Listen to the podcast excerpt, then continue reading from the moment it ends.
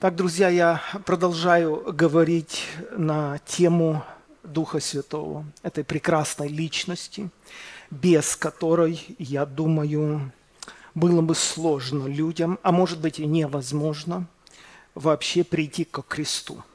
Да, подвиг Христа занимает свое место в истории человечества.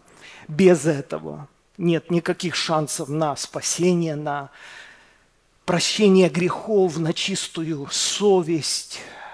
Нулевые шансы у всех. Люди, конечно, делятся на лучших, худших людей, на порядочных, беспорядочных. А, но с перспективы Бога нет делающего добро, нет ни одного. Все совратились с пути, до одного негодны. И потому крест Христа занимает свое важное место, главное место во всем, что с нами происходит, что с нашим миром происходит, что будет происходить в будущем. Но без личности Святого Духа, мне кажется, донести это послание, преломить это послание, разбудить это мертвое общество, чтобы оно отреагировало и пришло ко кресту, было бы невозможным. Следовательно, личность и миссия Духа Святого чрезвычайно важны в нашу эпоху, в наше время. Я недавно узнал интересный такой исторический факт.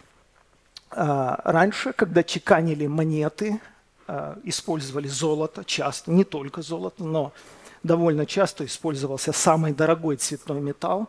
И делались заготовки, которые потом а, Э, ложили под пресс. Это был оттиск, это был штемпель такой, металлический инструмент, который выдавливал на этом золоте изображение императора.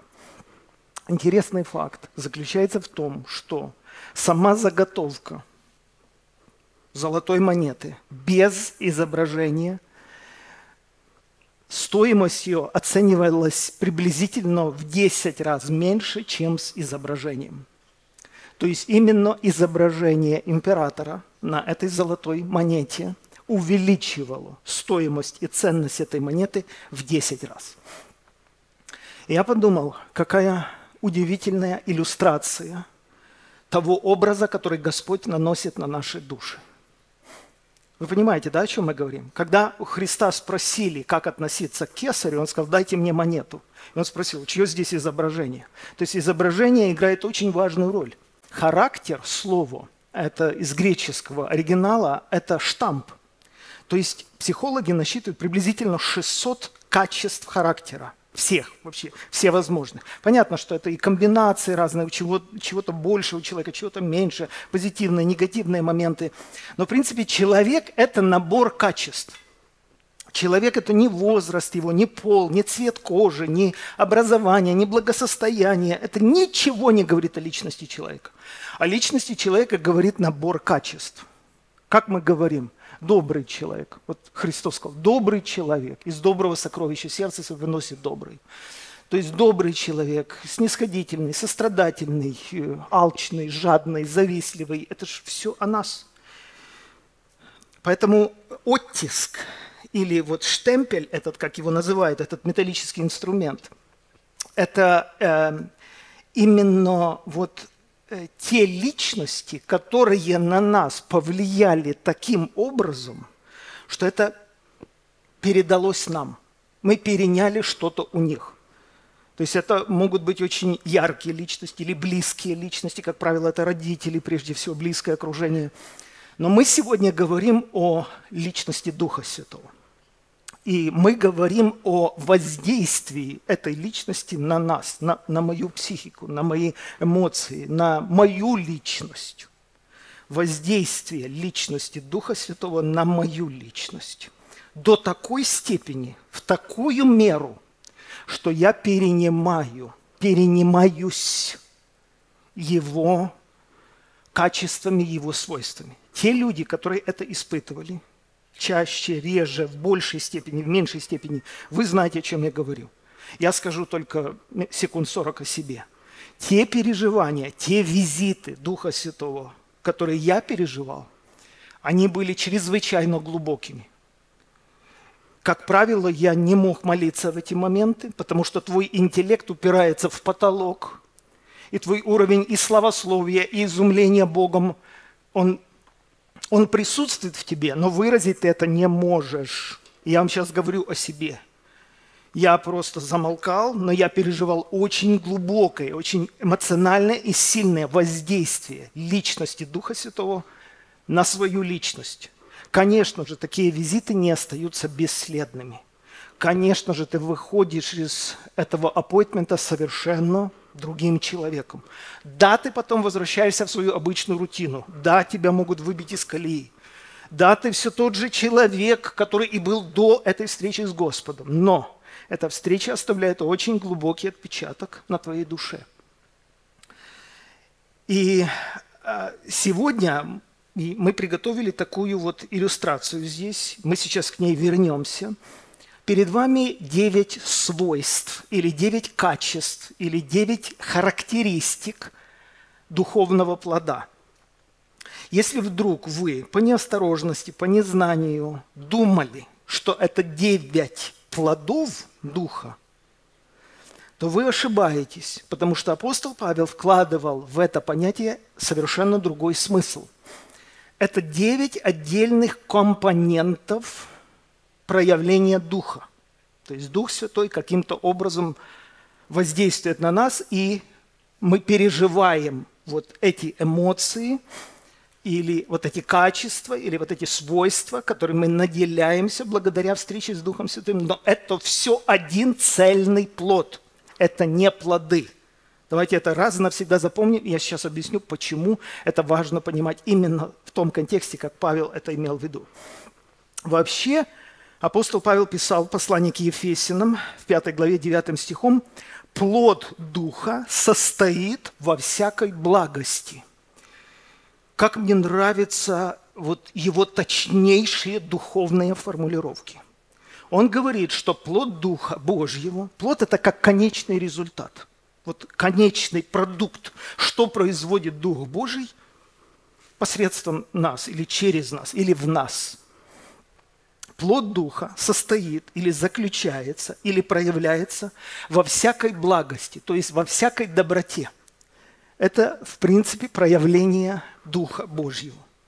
Таков характер Бога. Бог благ, то есть добр, к неблагодарным и злым.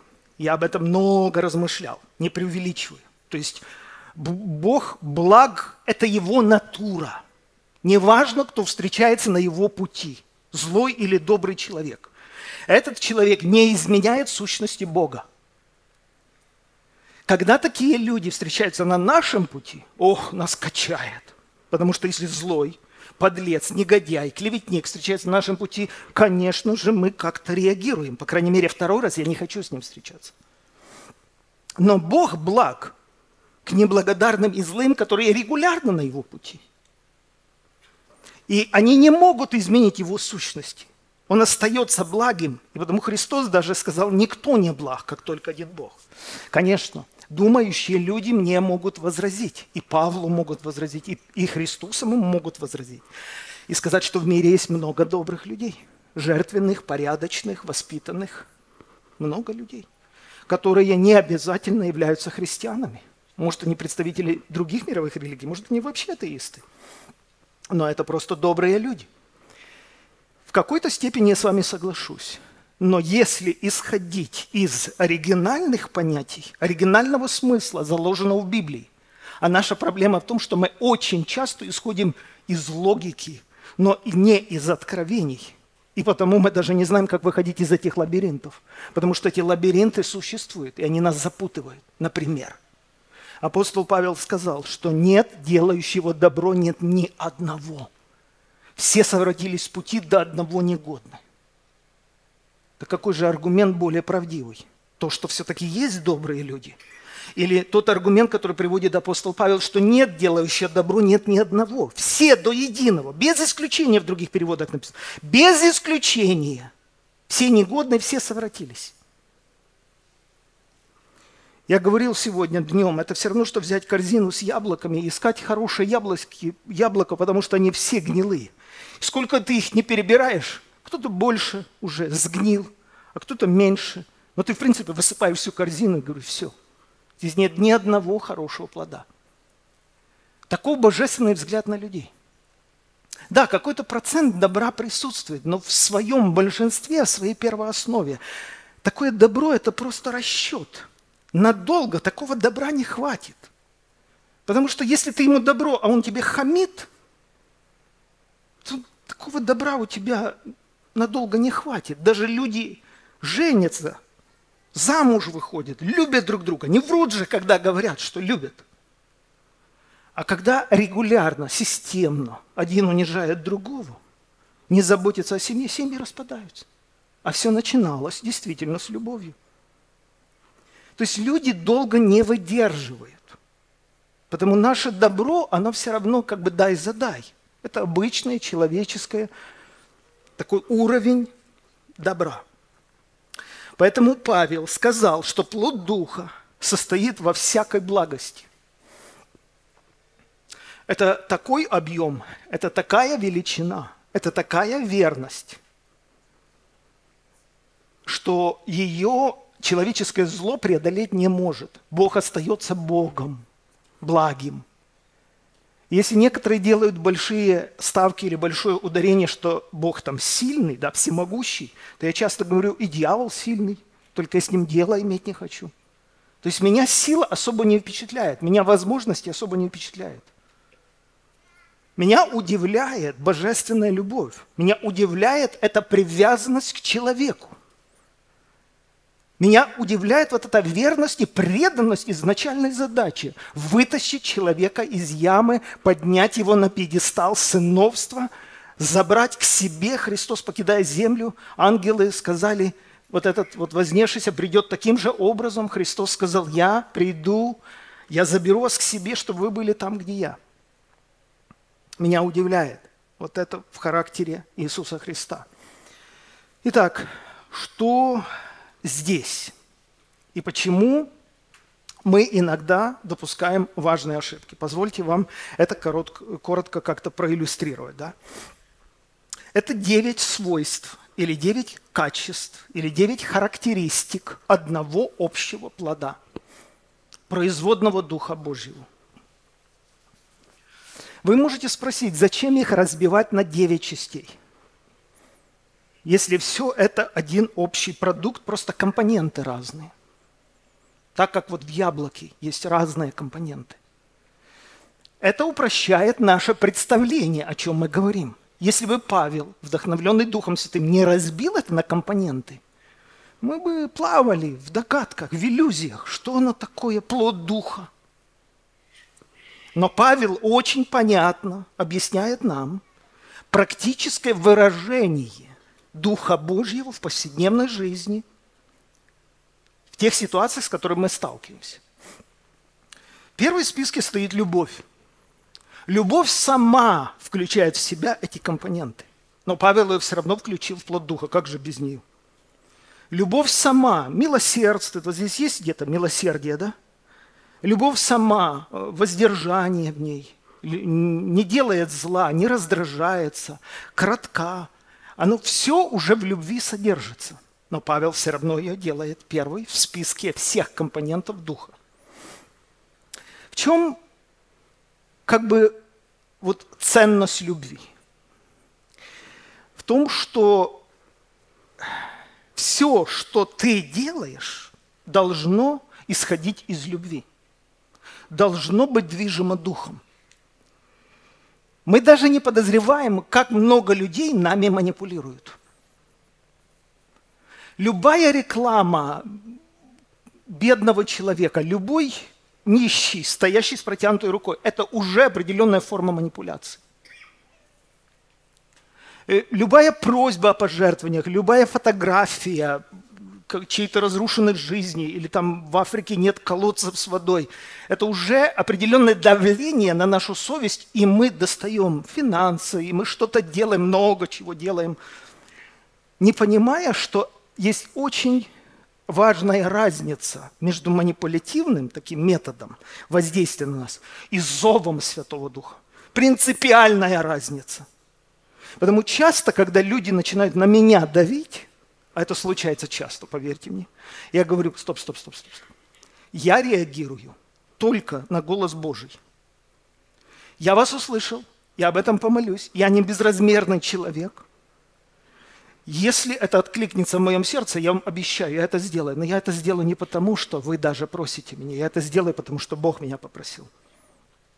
Как бы это ни звучало супер духовно, но я вам правду скажу, что если бы я делал все, что мне говорят или о чем меня просят люди, меня бы, наверное, в живых уже бы не было. Потому я так сильно благодарен Богу за свободу, которой Он меня освободил. Поэтому апостол Павел так уверенно сказал, что ты можешь тело отдать на сожжение за какую-то идею. Только пользы в этом нет, если в твоем сердце нет любви. Можно сказать, что такое вообще возможно, что человек до такой степени пожертвует своей жизнью и не из любви? Послушайте, еще как возможно? Еще как возможно? Сколько факторов воздействует на нашу психику, что мы идем на колоссальные жертвы, но это не вызвано Богом. Апостол Павел однозначно, категорично и определенно заявляет, если ты раздашь все свое имение бедным, но не сделал это из любви, в этом нет никакой пользы. Если ты говоришь ангельскими языками знаешь все тайны, Сколько людей, эти 5G наши, эти все пандемии, все хотят разгадать тайну. Вот узнать бы, что за этим стоит, какие масоны, мормоны, кто они там стоят за этим всем, разгадать бы эти тайны, наказать бы этих всех заговорщиков. А здесь Павел говорит, ну, допустим, допустим, ты знаешь все тайны, ты имеешь такую веру, что ты можешь горы переставлять, ты можешь менять ситуации на национальном уровне, на общественном уровне. Ты, ты представь, какие в твоих руках рычаги воздействия на общественность. Только проблема. Проблема в том, что если ты не имеешь любви, ты неправильно их используешь. Потом Павел написал, что вера должна действовать любовью. Вера как возможность, как ресурс что-то менять. Она должна быть в подчинении любви. Если это не будет в подчинении любви, мы таких гор наворотим. Потому я боюсь людей с сильной верой, в которых нет любви. Получается такая иллюзия. Вот перед вами неправильный расклад. Я сразу предупреждаю. То, что вы здесь видите, это ложное представление о том, что такое плод духа. Вот это ложное представление. Почему оно ложное? Потому что плод Духа – явление цельное. А мы здесь их разделили и обозначили разный уровень как бы достижений. И вот мы считаем, вот, что у меня много любви в сердце. Я прямо чувствую эту любовь. А век сейчас такой, что все на чувствах поставлено. Сейчас чувства опережают рассудок и практику жизни. Главное что-то почувствовать. Вот если мы берем, допустим, чувства наши, то мы чувствуем большую любовь. Но, например, что здесь у нас? Долготерпение, а его нет. Ну, есть, только немного. Видите разницу?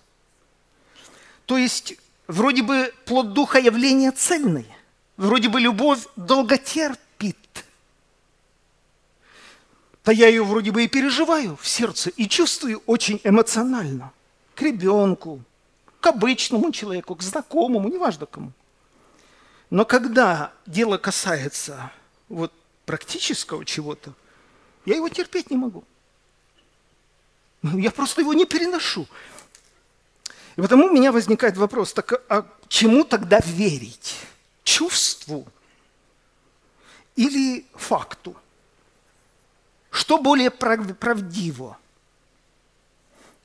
Потому что настоящая любовь, агапе, божественная, она долго терпит. Она не раздражается. Хм.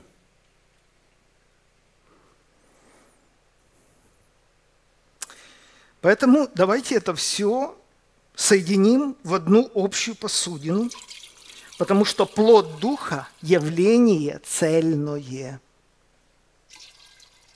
Посмотрим, что у нас получится на выходе.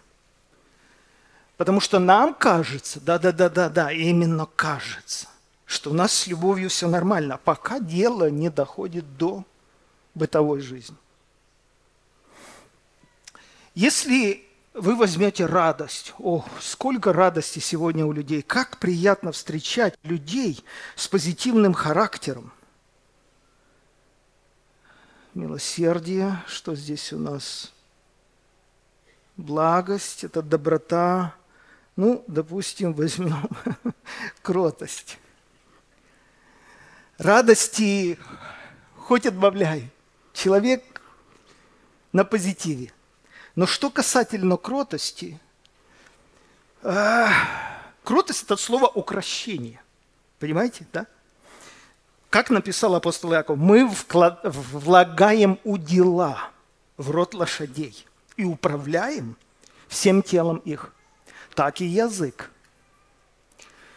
Кроткий человек, он умеет управлять кто не согрешает в слове, тот человек совершенный. Тот человек сможет управлять многими другими, потому что языком ты как бы его не контролируешь. Почему так сказано в Библии точно? В не миновать греха. И получается так. Радости у тебя много, но ты кому-то нагрубил, приврал – кто-то плачет по твоей вине или ушел домой с плохим настроением. Но это никак не отображается на твоей радости. Потому я сказал, это иллюзия. Бог устроил нас так, что это однозначно должно отображаться на нашем настроении. Однозначно. Если же это не отображается, вот этот уровень твоей кротости, ты и того обидел, и того обидел, и там нагрубил – и ты, ты об этом знаешь. Ты об этом знаешь. Но с радостью у тебя порядок. Это деформация. Услышите меня, если вы все забудете, что я скажу после этого или, или сказал до этого. Это деформация. Если вы себя приучаете ходить в хорошем настроении в то время, как вы испортили настроение другому человеку, вы деформируете свою духовную жизнь. Так не должно быть. Если кто-то плачет из-за меня, у меня не может быть радости по определению. У меня должно быть внутреннее беспокойство. Я не могу спокойно спать. Я не могу хорошо кушать, потому что другой человек из-за меня плачет. Потому я сказал, это иллюзия. Думать так и приучать себя к такому противоестественному поведению. Опять соединяем это все в одну общую посуду. Посмотрим, что из этого получится в конце. Потому что когда ты так смотришь на расстоянии, то тебе кажется, что отдельные сферы у тебя в жизни все в порядке. Ты преуспеваешь. Если возьмем мир сердечный, очень важный индикатор, Богом установленный который должен регулировать каждый наш поступок, каждое решение, каждое слово и даже каждую мысль. Каждую мысль. Я вам когда-то рассказывал этот случай из моей жизни. Мы ехали в автобусе, это была Кострома, это было уже начало 12 ночи. У нас была группа людей, которые переехали туда для миссионерской работы. Начали новую церковь. Мы ехали в хорошем настроении, мы все смеялись, все было замечательно. Шутили, делились репликами какими-то. Я тоже участвовал в разговоре. Приехали домой, ложимся спать. Человек, может, 10 нас было. Все были холостяками, жили в одной большой квартире. И я чувствую, что мне нехорошо. Мне внутри нехорошо. И я не знаю от чего. Я не знаю, было у вас такое или нет, у меня такое бывает. Мне нехорошо. Я думаю, что бы это значило. Я не скажу, что у меня всегда так происходит. В тот раз было это очень демонстративно. Мне нехорошо. Я и так, и так, и так, и я не знаю, почему мне нехорошо. Правда, не вру. Говорю, как есть. Не знаю, почему мне нехорошо. Я одеваюсь, потому что там не было где особо помолиться. Все комнаты были заняты. Я пошел на улицу. Я минут сорок ходил по улице и просто говорил, Господь, что-то не так, что-то внутри меня нехорошо. Почему? С чем это связано? Помоги мне, подскажи мне просто. И, и Дух Святой мне указывает конкретный момент. Шутка. Шутка, которую ты сказал в автобусе.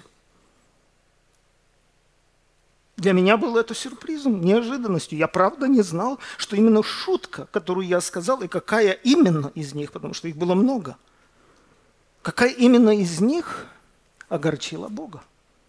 Ха, такая тонкая грань. я знал, какая именно из них, и я сказал, Господь, но ну там шутили похлеще. На что я услышал очень понятное, тебе нет никакого дела до них. Я с ними разговариваю отдельно, один на один. Сейчас я разговариваю с тобой. Я сказал, я приношу покаяние. Я прошу, прости меня, что я перегнул планку, и мой духовный возраст, если так позволено сказать, не разрешает говорить таких шуток. И все, и отпустила. Отпустила через покаяние. Мир Божий вернулся – но если мы возьмем вот часто в жизни многих людей, спит человек хорошо, ест человек хорошо, но вера, в русском вера, во всех переводах верность. Это faithfulness на самом деле. Верность. Это качество верности. Речь идет здесь о верности. Но с верностью у человека не порядок. А как так может быть, если ты не верен, даже немного не верен. Себе, своим принципам, чему-то, что-то приврал где-то, преувеличил. Опять же, это очень тонкие вещи. Ты не можешь человека поймать даже заповедями Господними, потому что по большому счету заповеди соблюдаются. Это тонкие вещи, на которые реагирует только твой внутренний человек, рожденный от Бога. И что самое трагичное, что когда ты это подавляешь, проявляешь неверность. Это должно вызвать у тебя тревогу. Тебе должно все лампочки заработать. Все. Ты не должен спать ночью. Тебе должно быть плохо. Ты должен ждать утра, чтобы развязать ситуацию. Это правильная реакция. Но когда ты вопреки этой реакции, проявляя неверность, все-таки насильно убеждаешь себя, что у меня порядок, у меня все нормально, nobody's perfect, Никто не совершен, так хватит придираться. Другие еще хуже себя ведут. Ты на личном уровне с Богом ломаешь свой индикатор. Это как Самсон, который был Назареем и был призван Богом, и первый раз, когда сошел на него Дух Святой, и он растерзал льва молодого в винограднике. Это был яркий опыт, яркое переживание. Но потом, шаг за шагом, человек скатился, спал на коленях блудницы, и нормально. И нормально. И никакой тревоги. И эта блудница, любовь всей его жизни, предает его уже несколько раз. Входят те, которые хотят выколоть ему глаза, связать его и убить. Но он все равно и верит. Наивный, глупый потерявший вообще способность ориентироваться. Не то, что во взаимоотношениях с Богом, даже с людьми. Он как бык, огромный, но с кольцом в носу. И хрупкая женщина его водит. Какое тяжелое зрелище смотреть на помазанника.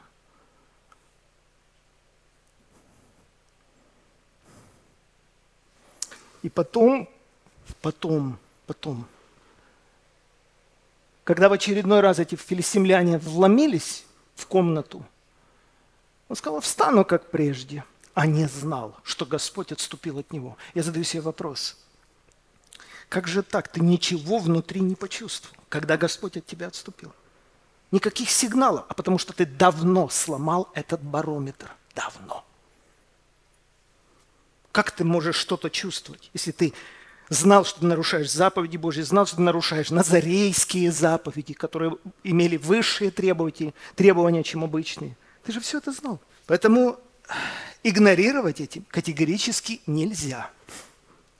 И мира не может быть в сердце, если мы нарушаем верность. Потому, по крайней мере, соотношения должны быть какие-то. Мало верности, мало мира, значит много беспокойства. А когда человек этим всем игнорирует и приучает себя к такому противоестественному настроению, то вы видите на примере Самсона, чем это все заканчивается. Итак, когда мы все эти наши э, переживания или э, качества, которые даются нам Господом, соединяем в одно общее э, такое состояние или положение, которое мы называем плодом Духа, и те, которых у нас недостает, и те, которые, кажется, что их много, достаточно, и кажется, подчеркиваю в который раз, что там порядок, мы все их объединяем в одно общее место, в одну общую посудину, и мы видим, что, оказывается, мы не возросли до 100%, мы возросли до 75%.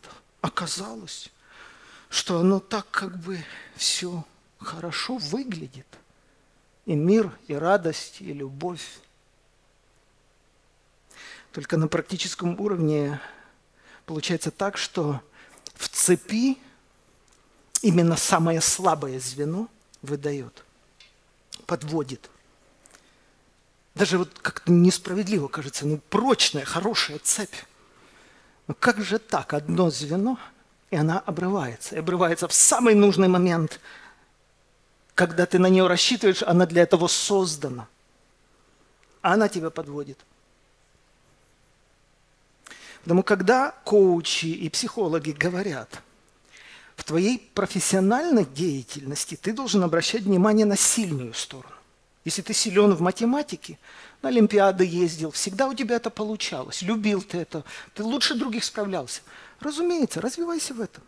Это может стать твоей профессией, хорошим заработком в жизни. Тебе это нравится, пользу людям приносишь. Зачем тебе развивать слабые стороны? Я полностью согласен, когда речь идет о нашей профессиональной деятельности. Но когда дело идет о нашем духовном развитии, здесь все происходит с точностью до наоборот. Здесь нужно обращать внимание на самую слабую сторону. Потому что именно эта слабая сторона, она определяет наш общий уровень духовного развития. Это как дырочка в бочке. Сколько вы туда воды не наливайте, она опустится до той дырочки. Это очень важный урок. Не обольщаться своими сильными сторонами, но обращать внимание на свои слабые стороны, чтобы они не опускали наш общий уровень духовного развития. Э, еще несколько важных мыслей. Конечно, без работы Духа Святого, без соприкосновения с Духом Святым, без прямого воздействия Духа Святого на мой дух, не о чем даже говорить. Нечего развивать. Нет смысла даже усилия прилагать. Развиваться нечем. Если не было зачатия ребенка в утробе женщины, развиваться нечем.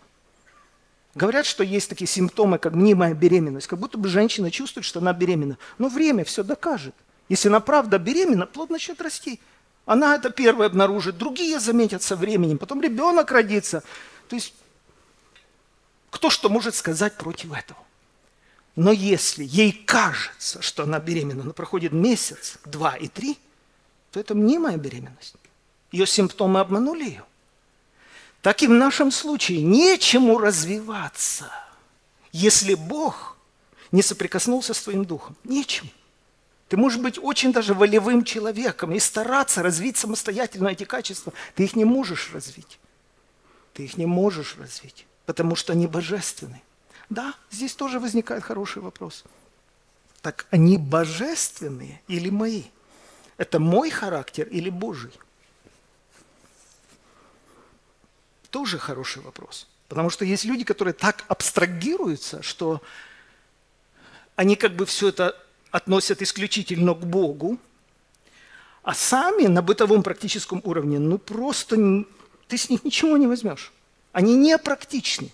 Ни в семье как отец, ни как пастор, ни как работник, никакой человек. Лучше бы он христианином не назывался. Так я возвращаюсь к вопросу, так все-таки эти вот компоненты, эти качества, они мои, это у меня долготерпение, это у меня верность, это у меня кротость, или это там у Бога? Ну, как бы с Богом понятно. Моей жене хотелось бы, чтобы это у меня было. Потому я прихожу к выводу, что это божественные качества, но не во мне. Потому я не согрешу, когда скажу, что это мои качества, данные мне Богом. Потому апостол Петр говорит, если это в вас есть, и он тоже перечисляет практически все эти компоненты, апостол Петр уже, не Павел, Павел Галатам перечисляет, а Петр тоже их перечисляет и говорит, если это в вас есть и умножается, то вы не останетесь без успеха и плода в познании Господа. И он говорит, то вы тогда, если это в вас есть уже, прилагая к всему все старание, покажите вере вашей. Покажите. Если оно есть, так покажите. Это точно та же мысль, что у Иакова. Покажи мне веру твою без дел. Ха. А я покажу тебе веру мою из дел моих.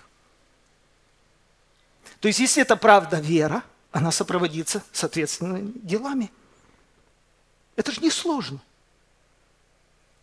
Я могу убить себя в грудь и говорить, у меня есть вера. Это все равно, что я буду вам доказывать, что я пробегу 50 километров. Кто-то мне поверит, кто-то не поверит. А кто-то скажет более точно. Зачем спорить? Ты пробеги, и спор прекратится. Так у тебя оно есть или его нету? Если оно есть, тогда покажите вере вашей.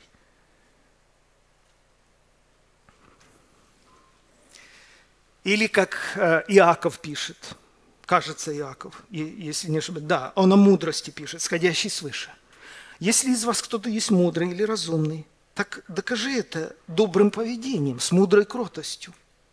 Докажи это на самом деле, своим поведением. Там именно это написано. А если это всего лишь эмоции, а если это всего лишь кажется, то, то ты обольщаешь сам себя. Итак, две стороны, да, вы видите. С одной стороны, нечему развиваться, если Господь это в тебе не зародит через соприкосновение с тобой. Здесь бесполезно даже начинать что-то развивать. Второе, если Господь это в тебе возродил, прилагай к этому все старание.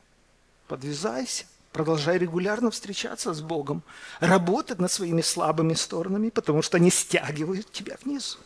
У тебя нет ни дерзновения, оно же так важно. Дерзновение же так важно. У тебя нет ни радости, она же тоже важна. Радость очень важна. Тем более это не хохот, просто не смех, это не смотреть какой-то там comedy club, повеселиться.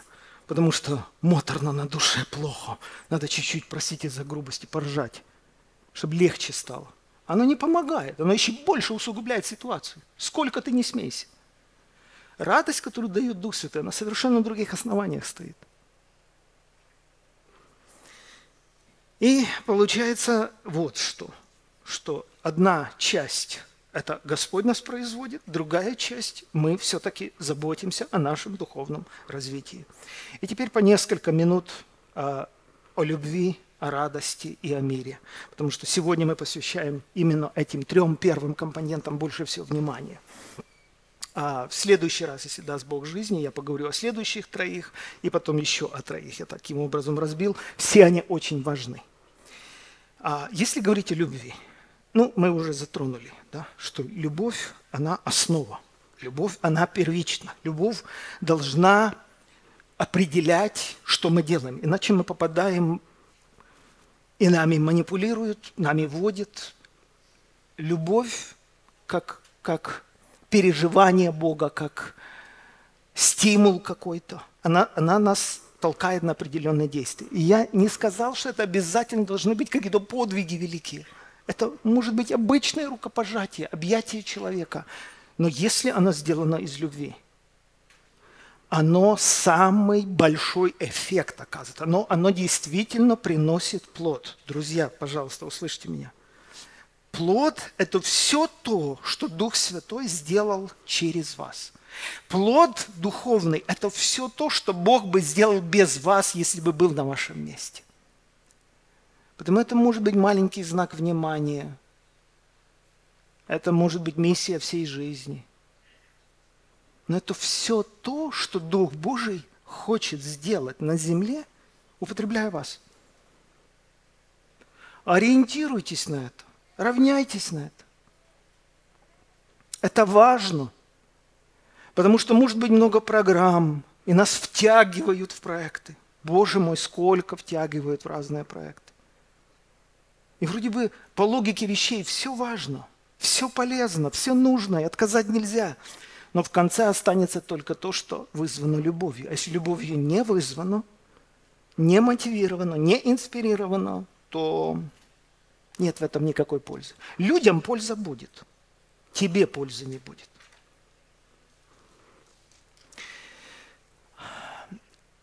Говорят, что мы должны любить прежде всего своих близких. Это понятно. Люби ближнего твоего. Заповедь, данная Господом. Люби ближнего твоего, как самого себя. Понятно, да? Ну, потому что это ближний твой. Если ты не исполняешь свой долг, то ты хуже неверного и отрекся от веры, если о домашних не заботишься. Но если мы говорим о любви Агапе, о той, которая Богу присуща, которая в Боге обитает, да, то он как сказал – Древним сказано, люби ближнего твоего и ненавидь врага твоего. А я говорю вам, любите врагов ваших. Благотворите ненавидящим вас, молитесь за обижающих и гонящих вас. Тогда вы будете сынами Отца вашего Небесного. Слушайте, пожалуйста, я умоляю вас, слушайте, да. Это же, это же, это же стандарт. Он говорит, что настоящий тест – на проверку, на наличие божественной любви в человеке. Мы проходим не тогда, когда любим любящих нас, а когда любим тех, которые нас не любят.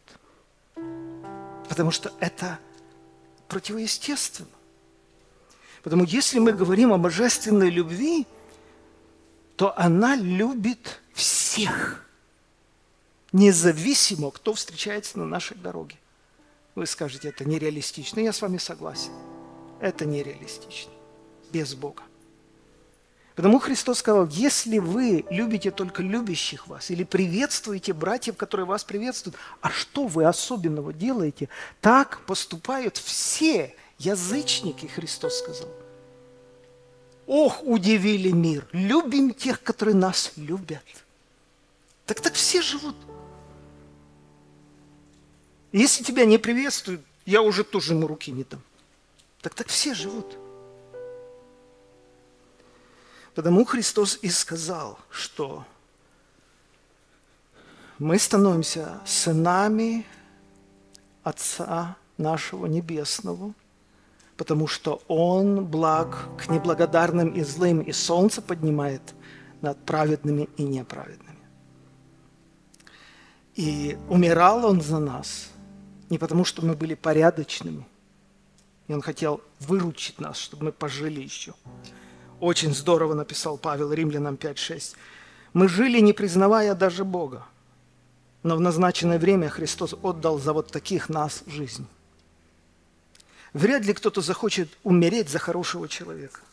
Хотя у кого-то может оказаться достаточно мужества умереть ради очень хорошего человека.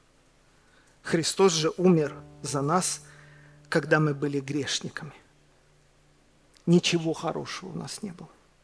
А Он умер за нас. И этим Бог доказал, как велика Его любовь к нам. Радость, о которой мы говорили, это тоже реакция. Знаете, она не может быть беспочвенной. Это, наверное, что-то с головой не все в порядке, когда человек без повода – радуется или смеется, убежден, что у радости есть повод. Я приводил такой пример. Если вы едете на машине на очень важную встречу, и вдруг пробиваете колесо, и вы опаздываете на эту встречу, вы стоите на обочине со спущенным колесом, и вы пропускаете очень важный аппойтмент. Вы огорчены и разбиты. Но вдруг поступает звонок, и вам говорят, поздравляем, та работа, о которой вы мечтали, повышение по службе и зарплата, о чем вы мечтали последние три года, поздравляем, вы приняты. И вдруг вот эта большая новость, позитивная и радостная, она перекрывает эту маленькую неприятность. Точно так же и радость спасения. Самая большая радость, которая у нас есть, это радость спасения, это радость вечной жизни. Масса неприятностей, масса трудностей. Я вас вдохновляю каждый раз, когда эти трудности существуют. Вот даже когда Юля писала свою книгу, я ее читал, я вам свидетельствую, я каждые минут сорок останавливался, потому что Дух Святой во мне молился. Это как чайник закипал. Я просто думал, удивляюсь, как это возможно, проходить такой ад и так близко чувствовать Бога. Но это же невозможно, это же нереалистично. Одновременно проходить два таких переживания. Поэтому, какие бы неприятности не были в жизни, есть что-то огромное, грандиозное, совершенное Богом, раз и навсегда, необратимая, вечная печать какая-то стоит на нас, что мы являемся собственностью Бога, и она перекрывает все эти мелкие радости. Даже неприятности, мелкие неприятности имел в виду. Даже когда ребенок у Давида умер, ну, трагедия, он там несколько дней лежал на полу. Но потом он встал и сказал, умер, говорят, умер. Он сказал, ну, ужасная новость. Они даже его не поняли, что он сел есть хлеб. А он сказал, знаешь, он к нам не придет, но мы к нему пойдем. Вот эту надежду имеют только верующие люди. Понимаете? Эту надежду имеют только верующие люди. Я один раз был на похоронах, тоже в России было. И я видел, как хоронят неверующую женщину. Я вам признаюсь, я не видел такой истерики. Я не знаю, что это было. Людей просто откачивали, нашатырным спиртом приводили в себя. Это ужасно. Это было душераздирающе. Они стояли на расстоянии метров 30 от той ямы, где мы хоронили верующего человека. Это было ужасное зрелище. Я думал, мое сердце разорвется, хотя этих людей совершенно не знаю. Они не разрешали закрыть крышку гроба, они бросались на это мертвое тело. Я думал, как им плохо, Боже мой, как им плохо. Но здесь тоже хранили человека. Та же земля принимала и то тело, и то тело. И там людям было больно, и здесь людям, но здесь был мир. Удивительный мир. И мы же не шизофреники, мы же нормальные люди. Мы же тоже чувствуем боль. Но это удивительно. Удивительно, та надежда, которую мы имеем во Христе Иисусе, это удивительно. Когда я начинаю об этом думать, я так сильно сострадаю людям, у которых нет веры. Я прямо, прямо не знаю, как, как их пожалеть, этих людей. Потому что я могу только предположить, как тяжело им в душе, особенно в такие роковые моменты. Поэтому Петр написал, благословен Бог и Отец Господь нашего Иисуса Христа, по великой милости Своей, возродивший нас воскресением Иисуса Христа из мертвых, к упованию живому, да, мы уповаем, мы рассчитываем, мы надеемся – к наследству нетленному, чистому, неувядаемому, хранящемуся на небесах для вас, силою Божию вы соблюдаетесь ко спасению, которое откроется в последнее время. Слышите, да? Не пропускайте мимо ни одного слова. Силою Божию вы соблюдаетесь ко спасению, которое откроется в последнее время. Об этом радуйтесь поскорбев теперь немного от различных искушений, если нужно. Но об этом радуйтесь.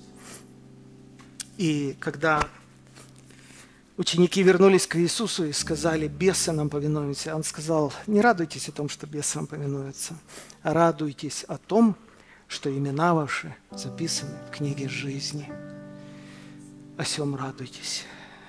И потому, что бы ни было, что бы ни происходило, я спасенный человек. Я принадлежу Иисусу. Мир Божий, да, который превыше всякого ума, пусть соблюдет сердца ваши и помышления ваши во Христе Иисусе. Мир Божий – это индикатор. Его нельзя сломать. Если ты сломаешь, если ты проигнорируешь, если ты будешь насильничать и действовать вопреки этому голосу, этому индикатору, ты его сломаешь. В какой-то момент ты очерствеешь. Тебя уже не будет тревоги, у тебя уже ничего не будет. Вообще ничего. Ты, ты, ты начинаешь жить биологически просто, как животные. Это страшно. Если вдруг ты так живешь, если вдруг ты до такого спустился, тебя срочно нужно реанимировать. Тебя нужно вернуть к жизни. Твой внутренний человек должен реагировать на все. Потому что каждый поступок, каждое решение, оно либо сопровождается миром сердечным, либо беспокойством. Пусть Бог благословит всех нас. Итак, главный вывод – не увлекайтесь своими сильными сторонами. Давайте обращать внимание на наши слабые стороны, где мы не справляемся. Давайте помнить, что все должно быть сделано из любви и во имя любви. Должно все быть инспирировано Духом Святым, если мы хотим, чтобы это было угодно Господу. Давайте помнить, что радость наша – это радость спасения. И давайте помнить, что мир Божий – это самый точный индикатор, по которому мы проверяем свою жизнь. Давайте поднимемся на ноги, пожалуйста.